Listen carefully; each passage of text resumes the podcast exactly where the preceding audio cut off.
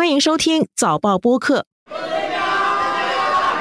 第十五届马来西亚全国大选已经在十一月十九日举行，但是选举已经结束了三天，新政府依然难产。前首相慕尤丁领导的国民联盟，以及前副首相安华所领导的希望联盟，都声称拥有足够的议员支持，足以组织政府。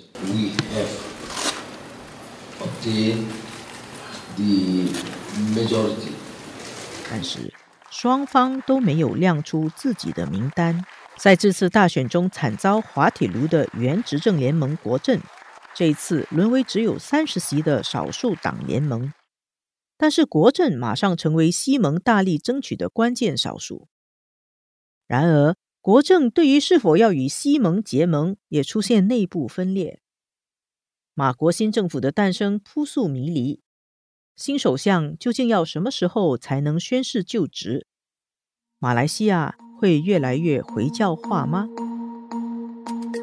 纵观天下，监测中国心跳。早报播客东谈西论，每周和你一起探讨国际热点话题。各位听众朋友们好，我是联合早报副总编辑韩永红。今天和我们在线的是联合早报国际新闻组副主任吴汉军。汉军星期一刚刚从马来西亚吉隆坡前线采访回到新加坡，他现在回来正好可以跟大家分享一下他的观察和见闻。而且汉军应该说是现在是带病，这前几天采访有点累坏了。你好，你好，我还行。我星期三那一天回到吉隆坡，然后去了西蒙的一个造势大会。我的观察是在整个两个星期的这个竞选活动当中了，初期的这个西蒙的造势大会好像不太热烈，甚至热不起来。我记得有一个场子是在槟城，槟城应该是西蒙会稳赢的。所以基本上在槟城的西蒙的造势大会几乎都没什么人去听，没什么人去看。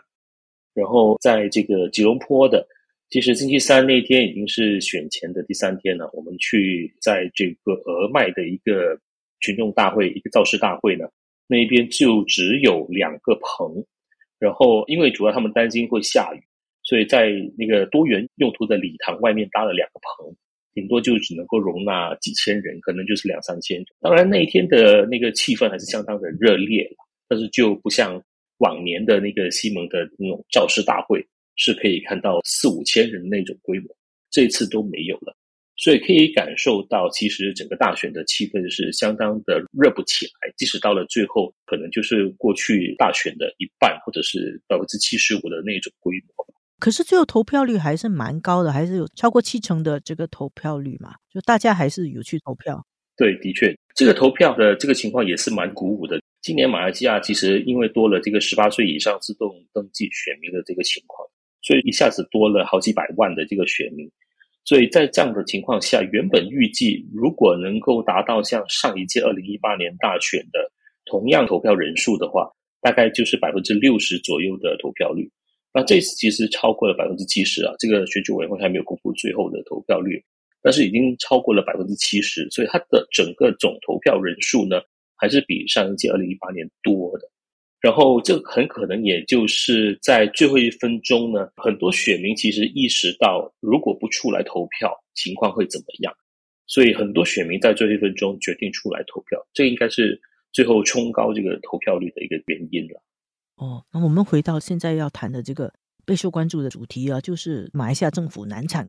谁有机会组织政府？现在看起来，前首相莫尤丁领导的国盟，他的机会好像是比较大。这次莫尤丁领导的国盟在这次选举中的表现也相当不错，得到七十三的国席，他算是这次选举的一个大赢家。对于这个国盟这次的表现，你会觉得意外吗？我觉得国门的表现还是相当的意外。如果我们说根据选前的这个民意调查，好几个马来西亚的民意调查机构呢，选前的预测是说这个西盟会是一个最多国会议席的联盟，大概可能有八九十席左右。然后这个国盟可能就是四五十席吧。然后这个国政是最少的，那没有想到，这个国盟却是可能也算是一个出乎意料之外的一个发展，直接就拿了七十三席，这是比选前的预测几乎是多了一倍左右啊。那这个很有可能就是在乌统的这个整个竞选策略的出错的这样的一种原因呢，让这个国盟顺利的瓜分这个国政，瓜分了乌统的支持票。相信很多马来的选民。对乌统的这样的一种政策，或者是对乌统的政治领袖相当的不满，然后也加上乌统的这个主席阿莫扎西在最后一分钟把不属于自己这一个派系的一些大将都赶走，不让他们上阵。所以其实早在这个竞选开始的时候，我们就听闻了很多乌统的这些高层、基层组织还有高层呢，都直接是窝里反了。就是不为这个乌统的这些候选人拉票，所以在整个两个星期竞选期间，基本上是没怎么听到乌统的一些大的一些规模的拉票的活动，或者是造势大会。所以很明显的一个情况就是，我们这次是吸收了很多乌统的这个选票。然后从北马来看，我们就看到很明显的成绩了。整个玻璃市、吉打、昆加楼还有吉兰丹呢，几乎是国盟的伊斯兰党就横扫了那边的国会议席。甚至包括这个所谓的反风啊，也就是从乌统跳槽过去伊斯兰党的一个乌统的前高层呢，然后就在波利斯州竞选了。我们说他掀起的这个反风，就是马来人的反风，已经刮到了整个北马，甚至到了槟城啊。连这个鲁鲁伊莎，就是安华的女儿，公正党的一个中生代领袖呢，也输掉了他的国会议席。所以可见，这个国盟里头的伊斯兰党这次还是相当的强大了。我们在录音的时候，这政府还是难产。现在国盟跟西盟都各自表示自己有足够的议员支持，可以组织政府。你觉得最终的结果比较可能是由哪一边组成政府呢？是国盟机会比较大，还是西盟可能性比较大？安华还是再讲一次，说他有足够的人数。木尤丁兹自己说，我已经有足够的人数了。你觉得哪一组比较可能胜出？未来谁比较可能成为马来西亚的首相？这个问题其实挺难回答的，因为这两方面啊都在说他们有足够的人数，但是他们都没有公开这个名单到底是谁支持他们所以这个恐怕还是很难猜测。现在其实很有意思的一点就是，国盟的壮大等同于这个国政乌统的这个衰弱，所以乌统呃和国政基本上只拿到三十席，所以在这种情况下呢，乌统倒是成了那个造王者了。但是在国政里头呢，他们也面临一个内部的一个要国政主席阿莫扎西下台的压力，所以到底国政最后会倾向西盟还是倾向国盟呢？这个恐怕我们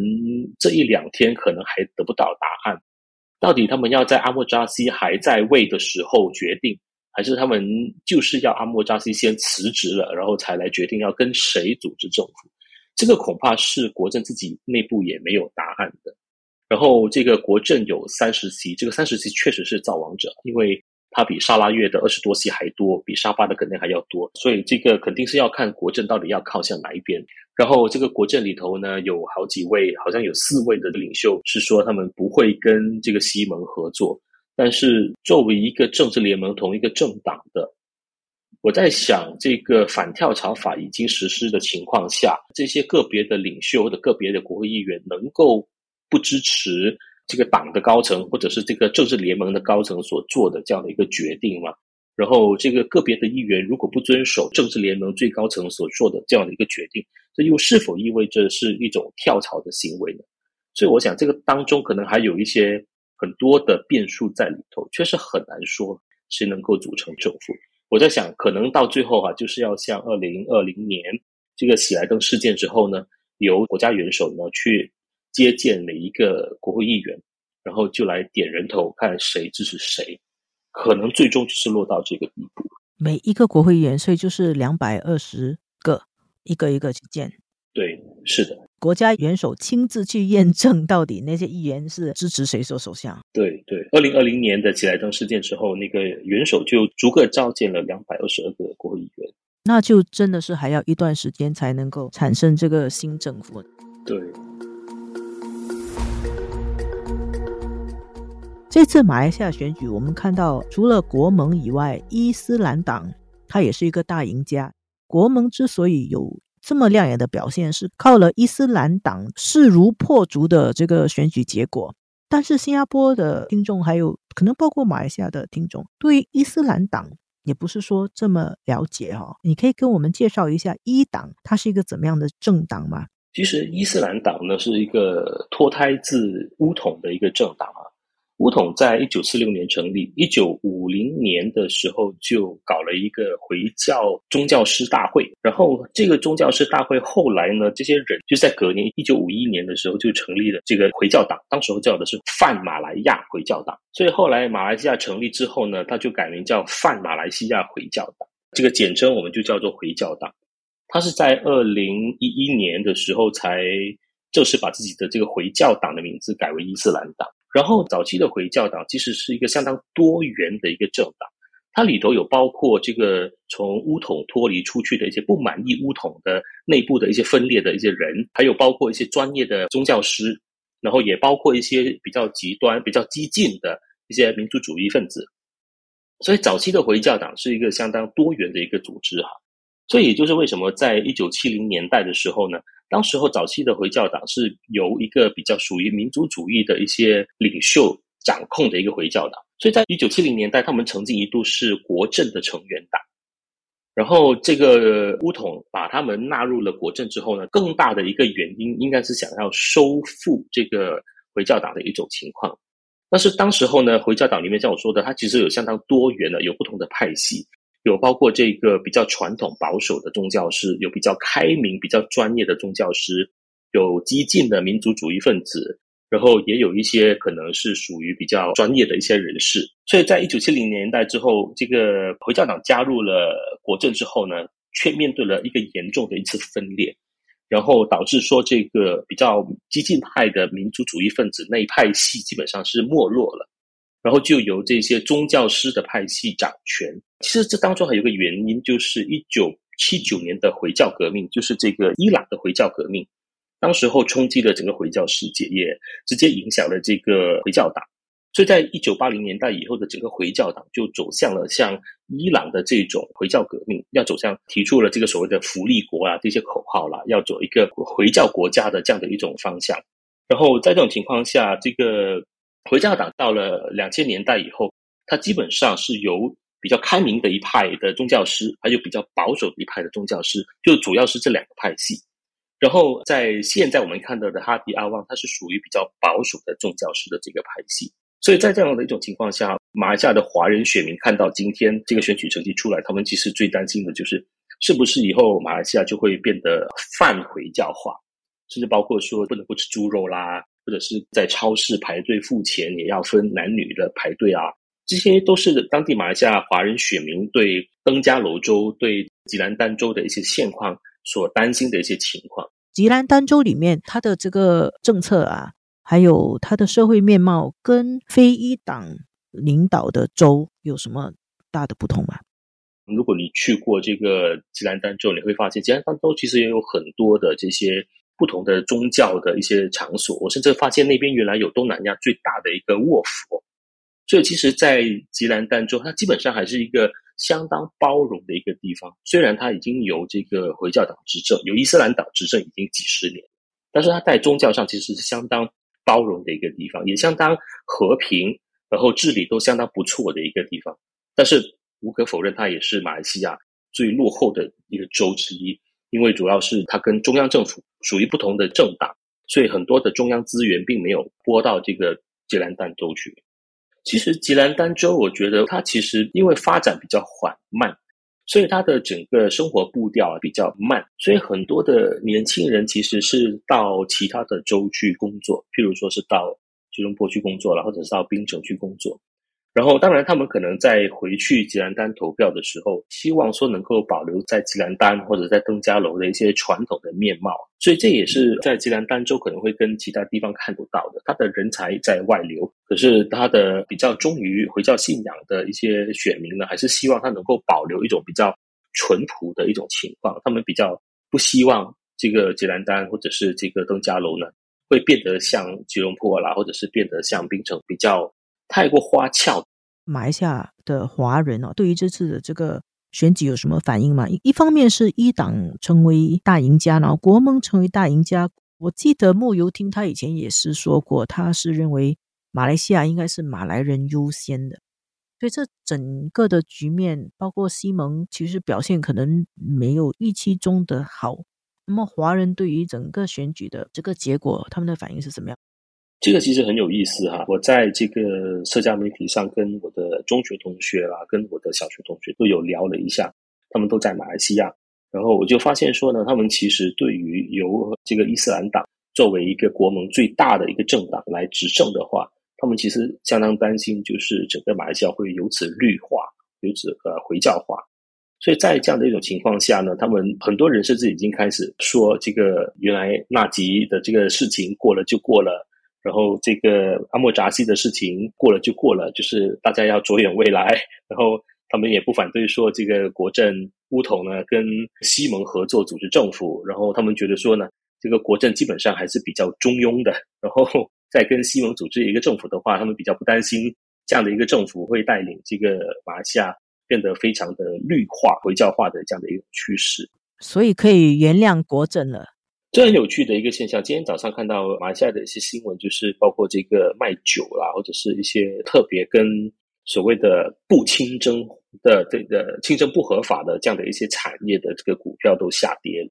所以这个经济的展望也突然间变得不好去了。所以这些可能也是出于对，如果是由国盟执政的话，有一个伊斯兰党作为一个最大党来执政的话，一些经济人士对于马来西亚经济前景的一些忧虑都已经开始出现。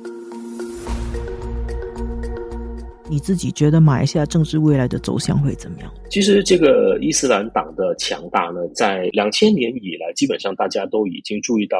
伊斯兰党确实是有这样的一种趋势哈，主要的一个原因主是因为乌统的衰弱，乌统的衰弱基本上会让这些选票就被伊斯兰党吸收，所以这次的大选其实就相当明显了。虽然土著团结党其实是从这个乌统分裂出来的一个政，木油丁啊这些其实都是从乌统出来的，然后这个土著团结党其实并没有得到太多的议席，最多的议席还是掌握在伊斯兰党的手中。对回教选民、对马来选民来说，其实投伊斯兰党对他们来讲，并没有跟他们的信仰有太大的一个冲突，或者跟他们的生活习惯没有太大的冲突。尤其是北马的马来选民，但是中马跟南马的马来选民可能就不太一样了，因为中马是高度城市化的一个地区，南马基本上有它的这个历史的原因，因为柔佛是乌统的发源地，所以它的整个社会的氛围跟北马是很不一样的。所以有可能这个回教化的趋势会止于霹雳北部，然后霹雳以南的比较城市化的地区可能就会阻挡了这个回教化的这个浪潮。但是我们实在不知道这个国盟啊里头的这个土著团结党，它到底能不能够在这一战之后呢吸收这个乌统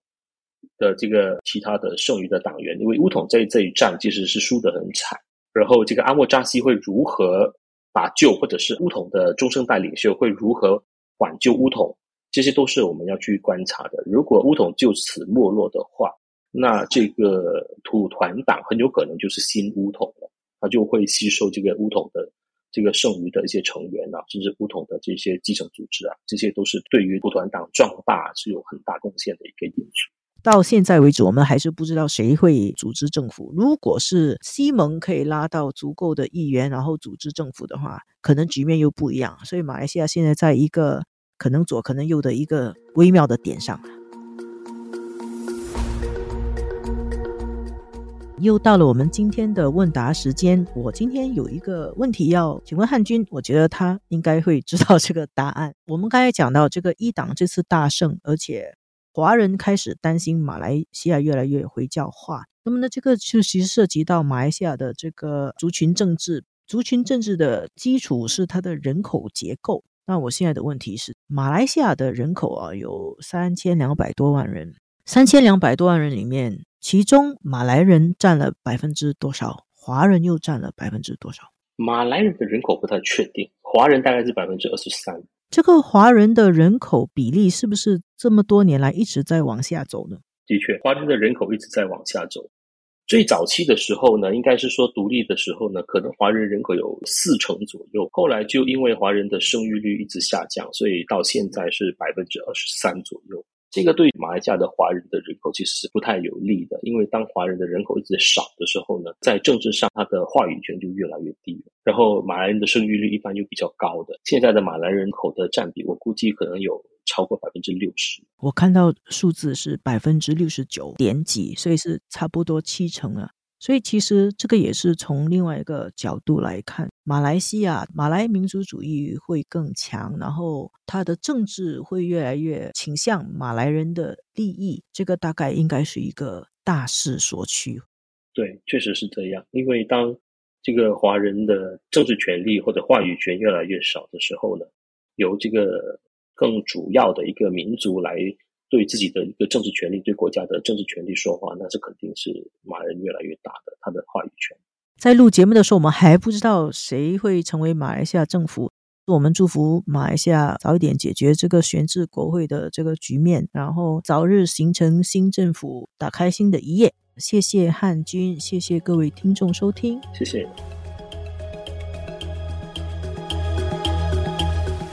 这一期的东谈西论由我韩永红和黄子琛制作，助导李怡倩，剪辑王文义。东谈西论每逢星期二更新，